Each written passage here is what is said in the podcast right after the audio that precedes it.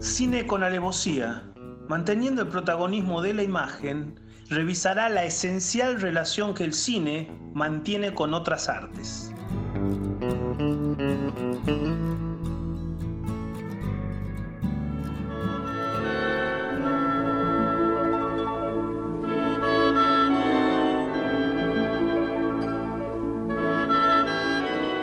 Hola Chabrol, hola, hola.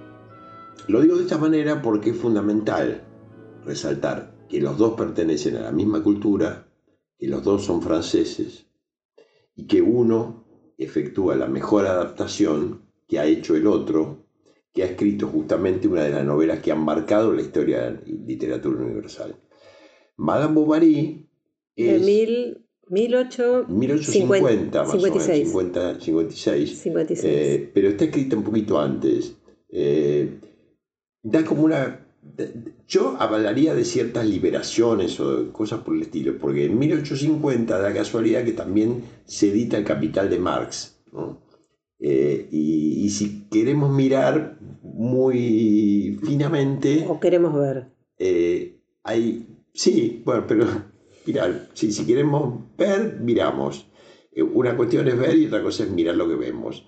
Eh, pero creo que es muy importante el tema de la nacionalidad de los dos autores y que pertenezcan a la misma cultura. Eh, Flaubert ha hecho la mejor adaptación, pero, oh sorpresa, en 1947 nuestro Carlos Slieper, de cual estoy seguro que usted no ha visto ninguna película, que tampoco la ha buscado en ningún videoclub, porque ningún videoclub tiene ninguna película de Carlos No, le cuento algo, estamos en el 2020, no hay videoclubes. Claro, no hay videoclubes, bueno, perdón. Se extinguieron. cuando, había, cuando había, no las había las películas de Lieper, porque nunca llegaron al video. El Lieper era un director regular, director argentino, que hizo en 1947 una versión casera de Madame Bovary. Muy argentina.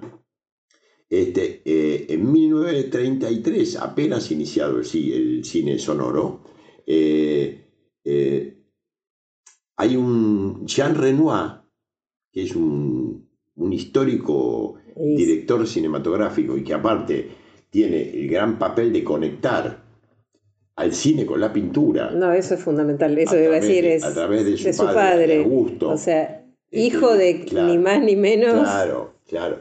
Este, que ha, pintado a gusto cosas que luego se han filmado, Desayuno en la hierba, etcétera, etcétera. etcétera. eso es bellísimo, como un párrafo aparte para... Jean Renoir hace una versión sobre eh, Madame Bovary. Y después hay algunas perdidas norteamericanas ahí sin demasiada importancia.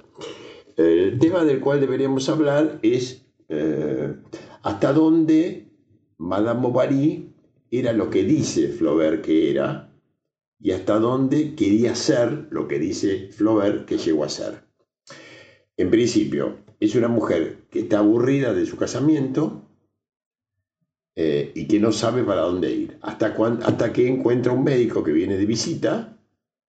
Digamos, en realidad, Bovary es el apellido del médico. Sí, sí, el doctor Bovary, Charles. Con el cual se escapa, Charles. No, no se escapa, se casa. se, escapa, se, se va de su primer hogar del hogar de su padre. Establece con él un, A ver, se escapa porque en ese momento las mujeres para liberarse se escapaban de los hogares donde estaban. No es que era una liberación per se, per sí mismo, digamos. No salían a la calle yo creo... va a salir usted ahora luego de acá. No, yo creo que justamente había un espíritu intrépido en Madame, en Emma.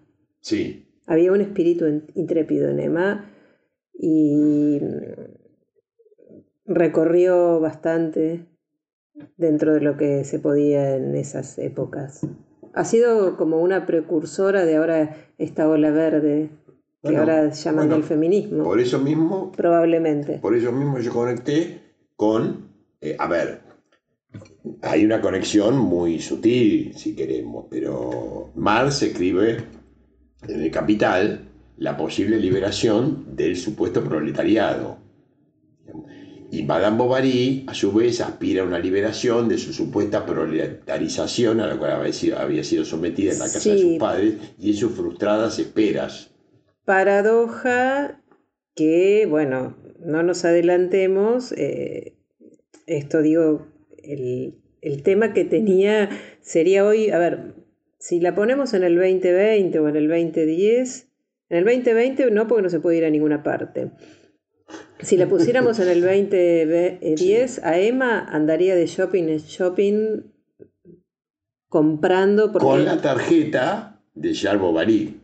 Sí, pero ¿sabe qué? Era la tarjeta que hacía, estaba en rojo, danger, danger. Ella tenía una cosa, una avidez por la compra, por pertenecer, por salir del hogar granjero del que venía. Bueno, ella tenía una avidez por salir, vamos a decirlo así. Eh, a mi abuelita le decían, mi abuela me decía a mí que yo era muy pata de perro, porque no me quedaba en casa. Este, ella, Madame Bovary, era muy pata de perro, digamos. Ella no se quería quedar con el padre, tampoco se quiso quedar con Jacques Bovary. Bueno, convengamos que está muy bien pintado por Flaubert. Eh, Jacques Bovary era un poco aburrido. Pongamos un... A ver, veamos qué le ofrecía este médico de campiña. ¿Qué le ofrecía a esta... Lo que pasa es que su consideración es una consideración totalmente extrapolada, perdóneme, pero totalmente extrapolada. Usted está hablando de esto en, mil, en 2020, perdón, cuando la novela transcurre en 1850 él le ofrecía lo que le podía ofrecer un hombre en 1850, digamos, con una dominación total hacia la mujer y ella con aspiraciones de volar y de ver un poco el mundo. Digamos. Sabe que hay cosas que las que son pertinentes al ser son inmanentes, pasen los siglos, las décadas y es lo mismo. Bueno, el querer ser, el querer ver mundo, porque una de las cosas que ella, uno de sus amantes, fue este, que iba a tomar clases de piano. Y... Sí. Era una mujer ávida. Era una, mujer, ávida. Pero hay una cuestión, por lo menos se refleja mucho en el texto de Flaubert, eh, y se refleja muchísimo en un libro del cual vamos a hablar un poquitito luego, este, que ella estaba ávida de puntos suspensivos. Estaba ávida de, no se sabía bien de qué, en un momento de, la novela de Flaubert, repito. Bueno, es una condición sine qua non de la avidez. Bueno, sí, sí, sí, puede ser. Creo, no creo. Se, no se sabía bien a dónde quería ir. Ella se quería ir, es más, y, y, se fue muchas veces. Y sí. Se fue muchas veces. Siempre. Es más, no solo se fue muchas veces, sino que hay uno de los momentos cúlmines de la, de la novela, en la cual ella se queda una noche esperando un carruaje que la tenía que pasar a buscar. De su primer amante. Claro. Un espanto, un espanto, el señor no estuvo a la altura y la dejó plantada. Ahí ella tuvo uno de sus famosos, cayó, colapsó, quedó en cama y la atendió el Charles Bovary, nunca sabiendo, hay hombres que no se enteran ni que el mundo da vueltas. Eh, bueno, hay una cuestión que eh, la señora Bovary. Emma. Es un ejemplo, Emma. Este, que. Eh, Prefiero decir porque tiene un nombre. Entre el machismo, el machismo y el feminismo, que son dos cosas tan indeterminadas, este, y el supuesto dominio del mundo que ha tenido el hombre la supuesta obligación que ha tenido la mujer de salir, así como el hombre tenía obligación de salir a la cueva para buscar alimento, la mujer tenía obligación de salir de la casa porque era la que nunca salía y estaba encerrada. Este, en eso un poco es, como un instinto vital de querer salir, el que tenía Emma. Este, un instinto vital de querer ver qué es lo que había afuera. Lo que pasa que lo que veía afuera, a medida que iba saliendo de distintas circunstancias, no la, no la complacía pero su padre sus, y sus sucesivos amantes y sus relaciones no, no la terminaban de dar lo que ella supuestamente quería. No, estaba en un encierro espantoso, porque realmente salió de la casa de su padre, se casa con el doctor Bovary, tiene un amante, tiene el otro, empieza a comprar compulsivamente y no queda nada de todas esas cosas, no queda nada. Ahora, en, un, eh, momentito. Eh, mira, deseo y decepción. Cumplí ese ciclo. Dejemos ahí un instante.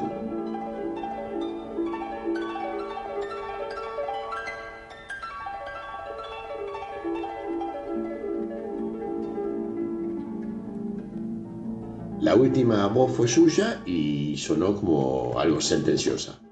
Eh, sus palabras fueron deseo y decepción, que son cosas fuertes y pesadas. Para sentir, pesadas para sobrellevar. Mm, eh, hablemos un poquito aquí de cuál es la versión de Chabrol, que es una estupendísima película. No es solamente una versión de una gran novela. Hay pocas novelas importantes. En cine hay un axioma que dice que de una mala novela es más fácil hacer una buena película que una buena película de una gran novela. Porque las grandes novelas someten al director a, una, a un apriete, por decirlo así, como a ver si puede justificar o puede estar a la altura de que lo ha precedido con la letra. Eh, sin embargo, acá, de una estupenda novela, de una maravillosa novela, aparece una gran película. Por eso yo eh, me afirmaba en querer resaltar la convivencia cultural que tenían eh, Chabrol, y Flaubert. Y la composición, usted sabe que siempre me interesa mucho el tema de los actores. La composición que hace Isabel Huppert. Isabel Huppert es una actriz fantástica de por sí. Eh, eh, eh, y es una de las mujeres estupendas para que a uno lo que, uno a las que uno se pueda arrimar con la esperanza de que ella los lo abandone a uno ¿no?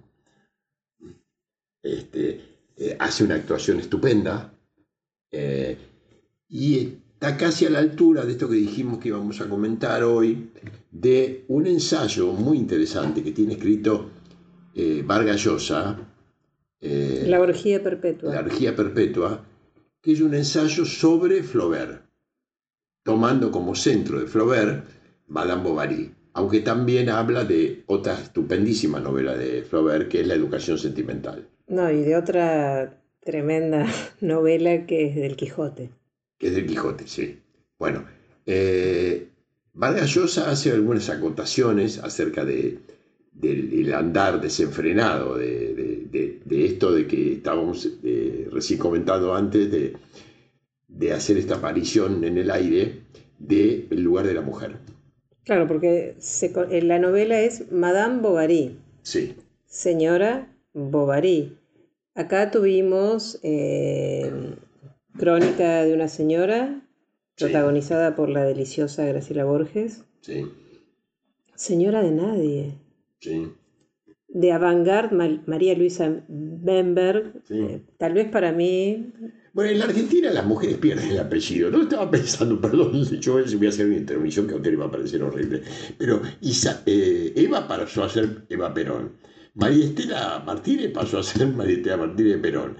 Cristina pasó a ser Cristina Kirchner y así sucesivamente van perdiendo. Ya sé que la altura de todas estas no tiene nada que ver con la, ficción de Flaubert ni la de Chabrol. Pero la mujer tiene ese sino de que va dejando, va agarrándose al apellido importante que se le pone al lado, ¿no? Más allá de la, valoración que uno No encontré otro apellido. Yo por ahora, la verdad que en mi vida pasada Fui travesti y estoy... ¿En qué, películas argentinas hablan de este tema? Señora de Nadie, María Luisa Bember. Mm. María Luisa Bember, eh, para mí, una artista exquisita, exquisita, y no sé por qué creo yo, creo, creo que no ha sido muy tenida en cuenta como cineasta. Mm. Sí, las producciones eh, de su productora histórica, Lita Stantic, después ha seguido la produjo a Lucrecia Martel, pero... Lucrecia Martel, que nosotros justamente la, la nombramos bastante en ocasión de dar unos seminarios en, el norte, no sé si recuerda, recordará por supuesto, y que era una de sus eh, actrices, eh, directoras predilectas, y que tiene esta estupenda película que es La Ciénaga, que justamente habla de una cantidad de mujeres que están casi prisioneras, casi encerradas. Empantanadas. Empantanadas, digamos, ¿no? Como parece ser que suele ser un destino de la mujer el empantanarse. Como decía Vargallosa, homologaba un poco la tragedia del Quijote con la de Madame Bovary, que era querer insertar sus sueños en la realidad. Mm. Sí, sí. Eh, ahí hay un, hay un desenfreno. Eh, es decir, ¿Qué se hace con los sueños? Cuando uno habla de los sueños, imagina algo que vuela, que es volátil. Y cuando uno habla de la realidad, imagina algo que es terrestre. ¿Cómo se logra esta combinación de ambas cosas? Se bajan los sueños, se sube la tierra. ¿Cómo hacemos con esto? ¿Cómo hizo Emma? Vamos a decirle Emma en este minuto y medio, dos minutos que nos restan. Emma, desesperada, decidió ingerir arsénico y terminar con su vida, porque no pudo tolerar el abismo que había entre los sueños y lo que la realidad le proporcionaba. Mm, bueno, ahí volvemos, casi para cerrar, justamente, volvemos a su eh, eh, sabia descripción sin quererlo, que fue deseo y decepción.